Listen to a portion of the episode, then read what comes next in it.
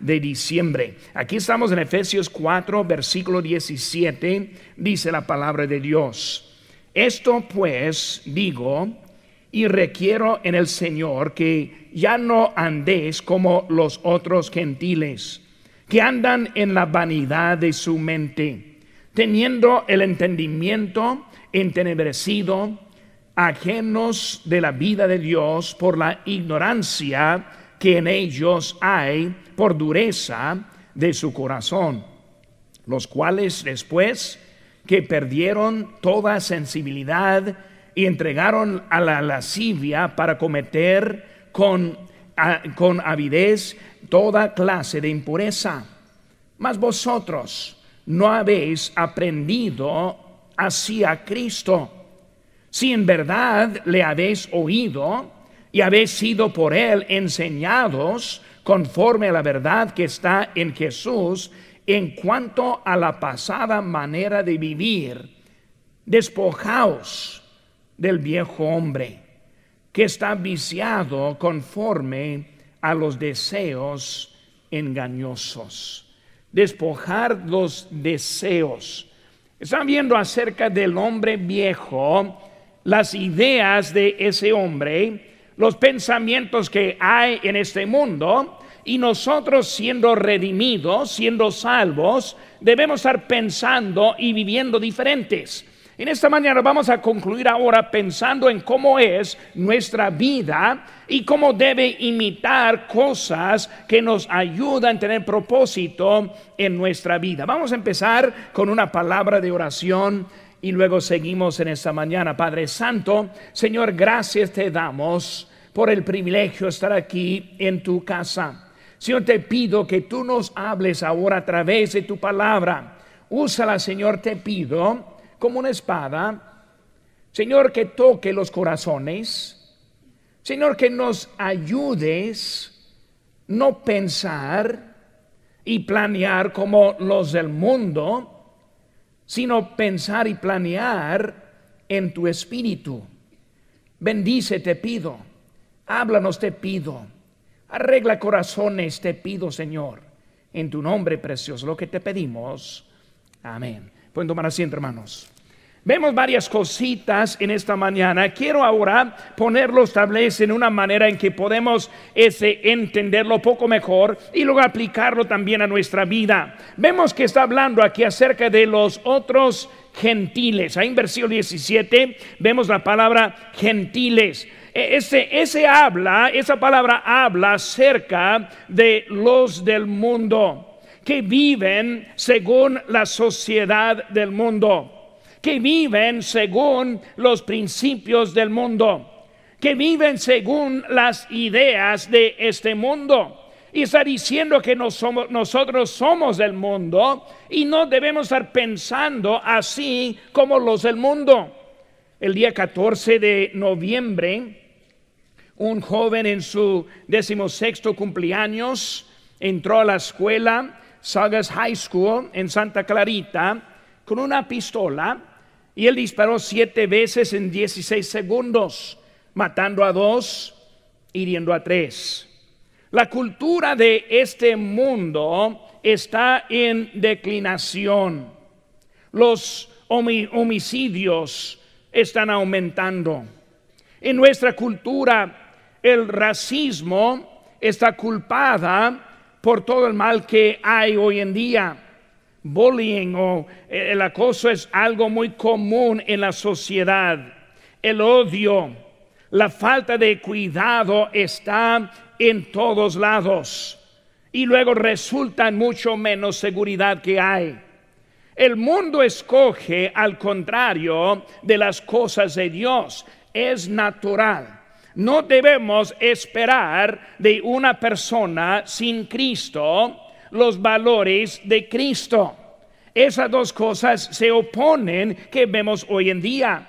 En la política, en la política hay menos porcentaje de cristianos en la historia de nuestro país. O sea, muchos menos que tienen valores de Dios. Lo que es correcto se ha convertido como algo mal. Y lo que está mal ahora está considerado como algo bien. Vemos aquí en nuestro pasaje, habla de la vanidad, la vanidad de su mente en versículo número 17. Cuando pensamos de la palabra vanidad, significa sin valor, significa egoísmo, significa que no vale.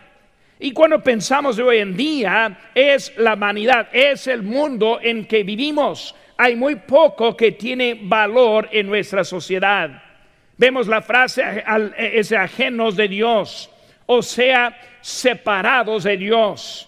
Y eso lo entendemos desde los días de Adán y Eva, como en su pecado ellos fueron alejados de Dios, fueron separados de Dios, no pudieron estar junto con Él. Y vemos que ajeno de la vida de Dios, no solamente eh, hablando de Dios, sino de la vida.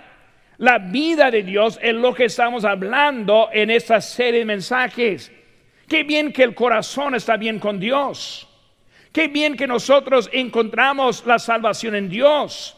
Pero más que la salvación y la posición, también necesitamos estar junto con Dios en nuestra vida. Despojar los deseos.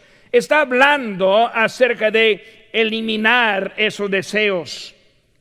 Deseos engañosos esos deseos que son de la vida de este mundo. Y así estamos viendo cómo va la vida siguiendo sin propósito la vida.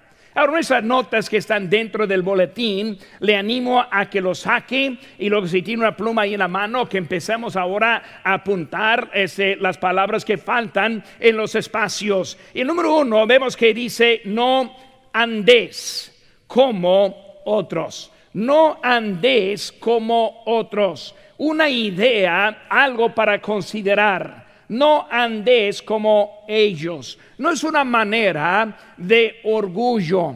Recordando el fariseo que le estuvo orando a Dios y dijo, Dios, gracias que no soy como los pecadores, ni aun como este publicano y él hablando a los demás como si fueran inferiores.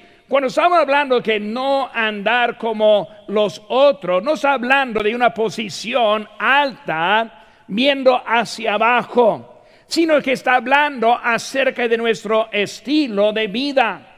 Muchos han perdido la posición correcta en cómo debemos andar sin, darse cuenta, estamos viendo que muchos siguen la corriente de este mundo. Muchos siguen el pensamiento y la forma de pensar que hay en este mundo. De eso está hablando. Por eso en inciso A vemos los aspectos negativos en la vida cristiana. Cuando vemos la vida cristiana, no es todo positivo, sino que también hay cosas negativas que resultan en lo positivo. Y por eso vemos que ahora el apóstol Pablo está hablando usando la palabra no. ¿Qué vemos aquí? Vemos que dice, no andés como los otros gentiles. No andés en la vanidad de, de su mente no andéis teniendo el entendimiento entenebrecido. Vemos que está empezando con la palabra no, una palabra negativa. Cuando vemos el mundo hoy en día debemos entender hay cosas que no debemos hacer. Hay maneras en que no debemos pensar. Hay conducta que no debemos imitar. Y son cosas importantes en nuestra vida para andar con, bien con Dios. No andéis, en versículo 18, en ignorancia. Los creyentes no deben andar como los del mundo. El mundo anda en ignorancia. Ponen al lado la palabra de Dios. Ponen al lado la idea de Dios ponen al lado la creación para agarrar a todo lo que hay al opuesto de nuestro Dios. Por eso cuando hablamos de la ignorancia, simplemente poniendo al lado, no andéis en la dureza del corazón. La ignorancia muchas veces produce la dureza. Hay unos que no saben, pero tampoco quieren aprender. No saben lo que hay, la verdad, en la Biblia, pero tampoco quieren prestar atención de lo que dice Dios. Y por su corazón está duro en las cosas de Dios. Ahora, no solo los del mundo, pero muchas veces los de Cristo. Nunca vamos a admitir que no ponemos atención en la palabra de Dios, pero muchas veces la conducta se demuestra que no ponemos atención en la palabra de Dios. Nunca diríamos, Señor, no te voy a seguir cuando vemos que la vida y la dirección está mostrando que están dando en contra de Cristo. Y mucho eso es ignorancia. No sabemos y no queremos saber. No sabemos y más fácil no saber. Y por eso muchos andan en ignorancia en su, en su vida. E, el resultado por andar en ignorancia es la dureza. La forma de pensar empieza y vemos aquí que pierde la sensibilidad. ¿Qué es esa sensibilidad? Debemos sentir el Espíritu Santo tocando el corazón. Esta mañana, el incrédulo debe sentir una convicción por su pecado. No debe estar cómodo aquí con nosotros esta mañana. ¿Por qué? Porque no está bien con Dios. Ahorita vamos a tener una invitación para arreglar eso. Pero también un creyente no debemos estar aquí en esta mañana no sintiendo la presencia del Espíritu Santo. Porque no sentimos esa presencia. Número uno, porque no llegamos preparados. Ni siquiera estamos orando esta mañana, Señor, te pido que tú uses al pastor tocar a mi corazón. No entramos diciendo, Señor, si algo entre ti y yo, Señor, perdóname por mis pecados. Quiero entrar preparado para escuchar a tu palabra y empezamos a perder la sensibilidad. Entramos y escuchamos y salimos y nada se cambia. ¿Por qué? No tenemos esa sensibilidad del Espíritu Santo que debe estar haciendo en nuestro corazón. Este, cuando, cuando pierde sensibilidad, será entregado, dice aquí la palabra, en la, a la lascivia. La lascivia es la carnalidad está hablando que la carne empieza a tomar lugar en donde el espíritu debe poseer. Dice la Biblia que somos el templo del Espíritu Santo. Ahora, más preciso, está hablando que este cuerpo debe ser templo del Espíritu Santo. Pero en vez de darle a Él el primer lugar en la vida, yo pongo mi carne en ese lugar y empiezo a pensar como un mundano en vez de un espiritual. Empiezo a corregir mi conducta según mis ideas en vez de lo que Dios nos dice en su palabra. Y en esta mañana venimos ahora y debemos estar esperando, Señor, corrige mi forma de pensar, corrige mi conducta. Corrige lo que estoy planeando hacer en este día y podemos llegar esperando algo para el Señor en esta vida. Va a pensar, racionar, no bíblicamente como los del mundo. Me sorprende cuántas veces, hablando con un cristiano, que ya no piensa mucho bíblicamente. Y no andan, vamos a decir, muy perdido, un pecado muy, este, muy fuerte, pero solamente hablando. Cuando llega un principio bíblico, lo ponemos al lado por lo que es como nosotros nos sentimos. Y estamos perdiendo lo que Dios está diciendo y no pensamos bíblicamente. Hermanos, cuando Dios habla, hay un punto al final. No es algo para considerar, no es algo para hacer preguntas, no es algo para cambiar, sino que debemos entender que para pensar bíblicamente en lo que Dios dice y nada más. Es pensando en las maneras bíblicamente. La palabra no es una palabra negativa con resultados positivos. En nuestras notas vemos que dice Romanos 6:4, como Cristo resucitó de los muertos por la gloria del Padre, así también nosotros andemos en vida nueva con Cristo en la vida, aprendiendo cómo decir no, nosotros encontramos la vida que debemos tener en la vida. Por eso hay aspectos negativos. Decís, ve hermanos, el creyente piensa diferente. Vemos ahí en versículo 17, de su mente. De su mente está hablando del proceso de pensar, procesar, planear, calcular, imaginar que yo uso mi cerebro para estar pensando. El producto de pensar encontramos en Proverbios 23, 7, porque cual es su pensamiento en su corazón, tal es él. O sea, lo que ocupo mi tiempo es lo que voy a hacer. Ocupa el tiempo en la música mundana y no entiende por qué se convierte a mundano. Ocupa su mente en novelas, en cosas mundanas y no entendemos porque ahora estamos pensando como un mundano. No ocupamos en las cosas sanas.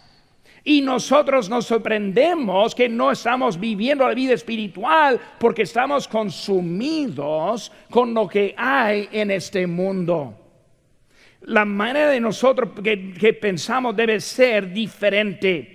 El mundo, ya sabemos, el mundo basa sus pensamientos en la lógica, en la ciencia, en la educación, en la carne. Y entendemos, entendemos que todo eso es una forma corrupta que vemos que están pensando. El creyente debe pensar y basar sus pensamientos en la vida, en Dios, en lo espiritual. El mundo falla, pero Dios nunca falla debemos estar pensando, yo sí quiero una vida que vale. Yo no quiero tirar mi vida. Estoy hablando con un joven esta semana que estuvo tirando su vida. Y él me dijo, ya no la quiero tirar. La quiero recuperar. Es una decisión muy buena. Hermanos, el mundo siempre nos pone en la dirección para tirar la vida. El inciso C vemos que el incrédulo es ciego. El incrédulo es ciego, entenebrecido. ¿Qué significa? Oscurecido, como la luz sustraída, como la noche llegando. Es algo de propósito para eliminar la habilidad de ver. Y cuando vemos ahora este en el mundo se pone ciego ya no entiende lo que es la vida, que la vida buena, la vida con valores, ya no lo entiende porque ya no ven cómo deben estar viendo. Oscurecido quita la vista y deja la ceguera. La ceguera es algo que viene de propósito. Cuando hablamos del mundo, ya llegando la noche, el sol se pone, la luna sale, no puede ver muy fácil. Ahora, si quiere andar en oscuridad, puede andar en oscuridad. Pero en mi casa, yo tengo algunas cositas que se llaman apagadores. Y luego cuando lo prende, cuando lo prendo, va la luz, se va la oscuridad. La oscuridad nunca domina a la luz. La luz siempre domina a la oscuridad. La oscuridad no apaga la luz, sino uno apaga la luz. Por la ceguera que estamos viendo aquí es algo de propósito. He decidido no escuchar la palabra de Dios. Yo he decidido no aplicar el mensaje a mi corazón y mi vida. Yo he decidido andar saliendo en la oscuridad que vemos en eso. Por eso estamos hablando de andar como otros. Segunda cosa que vemos no habéis aprendido de Cristo. Muy, muy interesante lo que dice aquí. Mas vosotros no habéis aprendido hacia Cristo. Está diciendo la vida como está andando, este, no está viviendo, eh, obviamente no está aprendiendo. Cristo tiene su lección para la vida. Cristo nos ha dado su palabra. Cristo nos ha puesto su, su espíritu en nuestro corazón. Cristo está aquí presente, pero vemos aquí que ahora algo está pasando, está aprendiendo de lo que estamos viendo. En el inciso A, en verdad oyeron de él. Cuando vemos la palabra sí, sí, ahí en versículo 21, sí, en verdad. Está hablando de algo que no está pasando. Sí, en la verdad.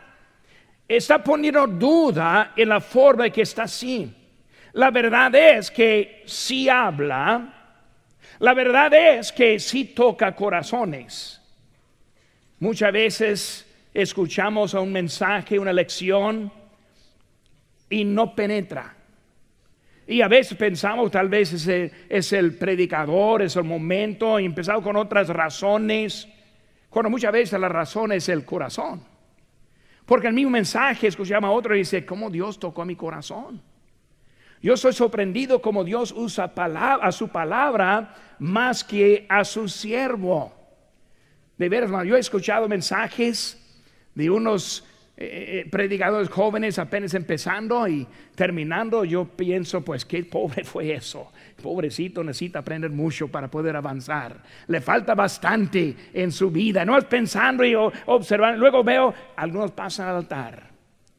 Dios empieza a tocar corazones. Hermano, muchas veces son los más pobres mensajes que me han hecho el mejor en mi vida. La cosa es que necesitamos ponernos a recibir lo que el Espíritu Santo quiere aplicar a nosotros. Pero vemos, hermanos, aquí que, eh, andando, eh, este, no aprendieron.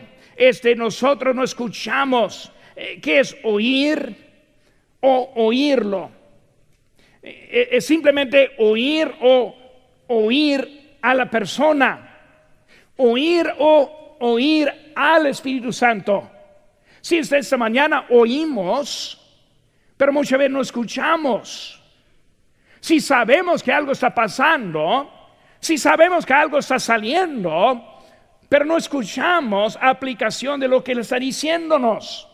Y llegamos al punto que ya no estamos oyendo. Él está diciendo que es obvio que no escucharon porque la conducta de la vida demuestra que algo no es así. Él está hablando de eso, oímos, pero no escuchamos. Se demuestra en la forma que vivimos. Cuando hoy en verdad, hermanos, produce cambios verdaderos. Cuando hoy en verdad se nota en su actitud. Cuando hoy en la verdad se demuestra en la conducta. Cuando hoy en la verdad se demuestra en la forma que toma decisiones cosa empieza a cambiar cuando oye. Pero vemos ahora que en verdad, en verdad, en oyeron de él, si hizo hermanos, la pasada manera de vivir. Despojar del viejo hombre. Si me reconocen, si me ven, pero yo soy alguien diferente. Si nos conocemos, pero cuando Cristo entra, algo pasa dentro de esa persona. Su apariencia sí está más o menos igual, aunque muchas veces hasta que la apariencia cambia. Yo ni sé cuántos que he visto conociéndoles pensando qué duro, qué fea la persona. No hablando mal en ese sentido, simplemente que amargada. Y después de tiempo con Cristo, qué dulce qué bonito, qué cambiado. Cuando Cristo entra, Él hace algo diferente en nosotros, despojar. Es sentido, es como de pelar una naranja, quitar la cáscara, quitar de fuera, para que lo que queda adentro es algo diferente. Es lo que está hablando de eso, es un proceso. No es algo que pasa de repente, sino que empieza a ponerlo viene de, la idea de vestirse. No es posible poner hasta que la quita. Y por eso algo de cambiando en la vida. En decir, hermanos, vestidos del nuevo hombre. Aquí en capítulo 4, versículo 24 dice, y vestidos del nuevo hombre, creado según Dios en la justicia y santidad de la verdad. Vestidos, vestirse es algo este que va juntos. Cuando está hablando de vestir, está hablando de un cambio de ropa. Quita algo para poner otra cosa diferente. Es la idea que está hablando aquí. Quitamos lo que es el hombre viejo para poner lo que es el hombre nuevo. Mientras que quita, también pone. No puede poner ropa menos que la quita primero. Quitar y poner es algo que van juntos. Por ejemplo, deja de ir a la tienda para hacer compras los domingos a la mañana para ir a la casa de Dios en la mañana. Deja de ir a un día de campo. Deja de lavar la ropa el domingo. Deja de quedarse en cama los domingos a la mañana para ir al culto del día. Deja ir al cine por la tarde. Deja ir a ver la tele en la tarde. Este, deja hacer visitas el domingo por la tarde para ir a la casa de Dios en la tarde. Algo deja para poder hacer. Y si no aprendemos cómo dejar y tomar, nunca vamos a aprender la idea de vestidos en el Señor. No puedo entender menos que elimino cosas en mi vida para andar adelante. Dejar ir al baile y va con los compañerismos cristianos. Hay, hay cosas que dejamos para poder hacer la vida. Mientras que quitamos la vieja manera de vivir, ponemos la nueva. Dos cosas es necesario dejar para poner, pero también no vamos a dejar menos que ponemos. Las dos cosas van juntas. Yo conozco algunos que han dejado de tomar, que han dejado de endrogarse, que han dejado ciertos pecados, pero no poniendo nada en su lugar y luego en poco vuelvan a lo que dejaron, porque no lo pusieron. Ahora, yo nunca he hecho vicio, nunca he tomado, nunca me he endrogado. No estoy diciendo eso para eh, decir algo grande de mí, sino mis padres no me permitieron. Eran cristianos, yo no pude. Mi esposa tampoco. Cuando nos casamos, yo decidí, hablando con ella, dije, ahora, en vez de tomar y fumar endrogarnos, vamos a comer una buena chuleta. Eh, no chuletas corrientes, pero chuleta, jugosa buena. Ahora, yo voy a dejar esos vicios que no me dan nada para disfrutar una comida bien rica. Hay que aprender cómo dejar y cómo poner. Es lo que está diciéndonos aquí en eso. Es para encontrar la vida con propósito.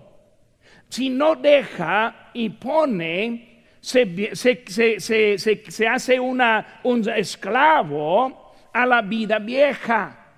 Un drogadicto no hace su voluntad, él es un esclavo, viviendo de vicio a vicio.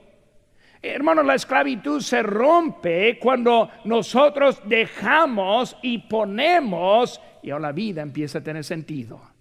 Empiezo a encontrar lo que es lo bueno de esta vida. Por eso, el número uno, como no andéis como otros, Número dos, no habéis aprendido de Cristo. Número tres, hermanos, la aplicación. La aplicación. Vemos ahí en versículo 25, dice, por lo cual, desechando la mentira, habla verdad, cada uno con su prójimo, porque somos miembros los unos de los otros. Por eso la aplicación, el inciso A, en la comunicación. En la comunicación. Vemos la palabra mentiras. ¿Qué es mentira? en no decir la verdad. Pero cuando hablamos de la mentira, hermanos, hablando de la mentira en la manera de vivir. Cuando pensamos en mentira, en una mentira, pensamos en contando una. Pero también la mentira incluye el estilo de vida. Cristo vive en mí.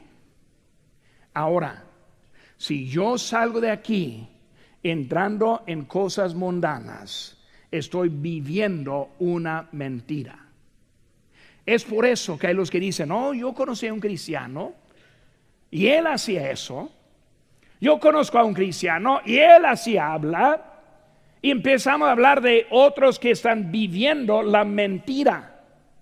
Está diciendo dejar la mentira. Eso significa saliendo del culto de hoy en día que sale viviendo la verdad.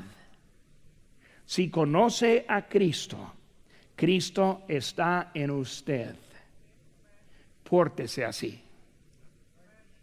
No como los del mundo, es una mentira. Cristo en su vida.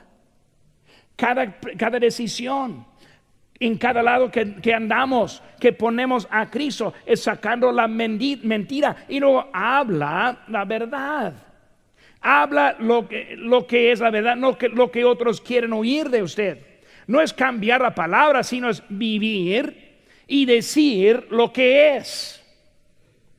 Hace daño los que viven la mentira. Cuando vemos los, fariseos en Mateo 3:3 dice, todo lo que os digan que, guarda, que guardéis, guardadlo, hablando de los fariseos, y hacedlo, mas no hagáis conforme a sus obras, porque dicen y no hacen. O sea, los fariseos tuvieron buenas enseñanzas, escúchalas y haz lo que ellos dicen, pero no lo que hacen, porque ellos viven una mentira. Tristemente, hay muchos que viven la mentira en su vida. Somos miembros unos a los otros. En la comunicación, en sí, hermanos, en el control, en el control. Vemos ahí, hermanos, un texto muy ese, conocido versículo 26 dice, airaos, pero no pequéis. No se ponga el sol sobre vuestro enojo. Está hablando, hermanos, del control. Controlar la vida. Airaos y no pequéis. Ahora yo sé que siempre aplicamos el texto de que no debe ir a la cama la noche enojado. Ahora, se aplica en esa forma de varios lugares, pero en realidad este texto está refiriendo a eso. No está diciendo que no debe ir a la cama enojado. Está diciendo otra cosa. Vemos que está hablando de quitar, de poner, de no vivir la mentira, sino vivir la verdad. Y ahora dice, airaos y no pequéis. ¿De qué está hablando, hermanos? Está hablando de la dirección del enojo. ¿A qué debo estar enojado? Debo estar enojado con mi propia conducta. Debo estar enojado con mi propio pecado. Cuando yo fallo, cuando yo peco, debe enojarme. Nunca debo pensar, ah, así son todos los hombres. En airaos y no pequéis. Aprende, hermanos, cómo controlar su vida cómo dirigir su coraje hacia su propia falla. Nunca estar satisfecho, andar viviendo en pecado y sin estar enojado con ese estilo de vida. Por estar diciendo, airaos y no pequéis. Y luego que no se ponga el sol, ¿qué es eso? Que siempre debo vivir así. Hermano, debemos aprender cómo controlar. Cómo controlar la vida que Satanás siempre busca para tomar ventaja. Según Corintios 2.11 dice, para que Satanás no gane ventaja alguna sobre nosotros. Está hablando que no lo permita, que Él está poniendo en su mente, que Él está convenciéndole que no hay problema. Somos salvos, no hay problema con el pecado. Sí, hermanos, hay problema con el pecado en la vida. Hay que aprender cómo tomar control en la vida que el Señor nos ha dado. Satanás muy astuto. La comunicación, el control, sus hermanos, en el cumplimiento.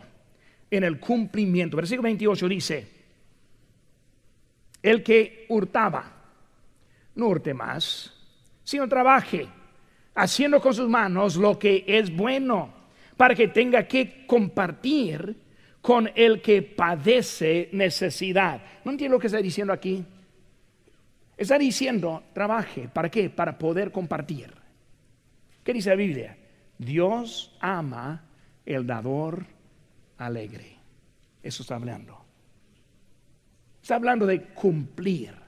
Cumplir con la vida que el Señor está dando. Ser generoso. Estaba aquí en esta semana en Día de Gracias. Ojalá que aparte tiempo para dar gracias al Señor. Señor, gracias por la vida que tú me das. No la merezco. Señor, gracias por la palabra tuya que tú me has dado. No la merezco. Gracias, Señor, te doy por nuestra iglesia. No la merezco.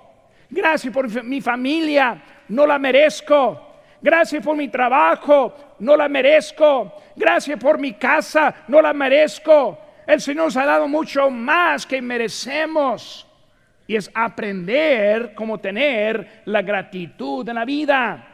Cumplir en lo que Dios está haciendo en nuestra vida. ¿Para qué? Para encontrar propósito en la vida que tenemos. ¿Cuántos hay que más bien viven la vida de quejas que la vida de gracias? Siempre acerca de lo que no tienen, nunca acerca de lo que sí tienen. En eso pierde lo que es el enfoque con gracias lo encontramos. Compartir y cumplir con lo que dice. Vamos a poner nuestros pies, hermanos, todos puestos de pies, con los ojos cerrados, las cabezas inclinadas, puestos de pie en ese momento, todos puestos de pie. No andes como otros. La vida muestra que no habéis aprendido la aplicación que vemos es que cumplimos con lo que Dios está haciendo en esta mañana para que espere. Para que no tenga, para que no tiene esa vida de cumplimiento. Porque sigue luchando en la carne. Porque no ha aceptado a Cristo para que él, él haga el cambio en la vida. ¿Por qué está esperando? Esta mañana es el momento para decir ya no, ya no. Concluyendo esa serie de viviendo sin vida, ahora yo quiero vivir con vida. Yo quiero que mi vida cambie verdaderamente. Ya no quiero andar como antes, quiero andar diferente en la vida que el Señor me ha dado. Con los ojos cerrados.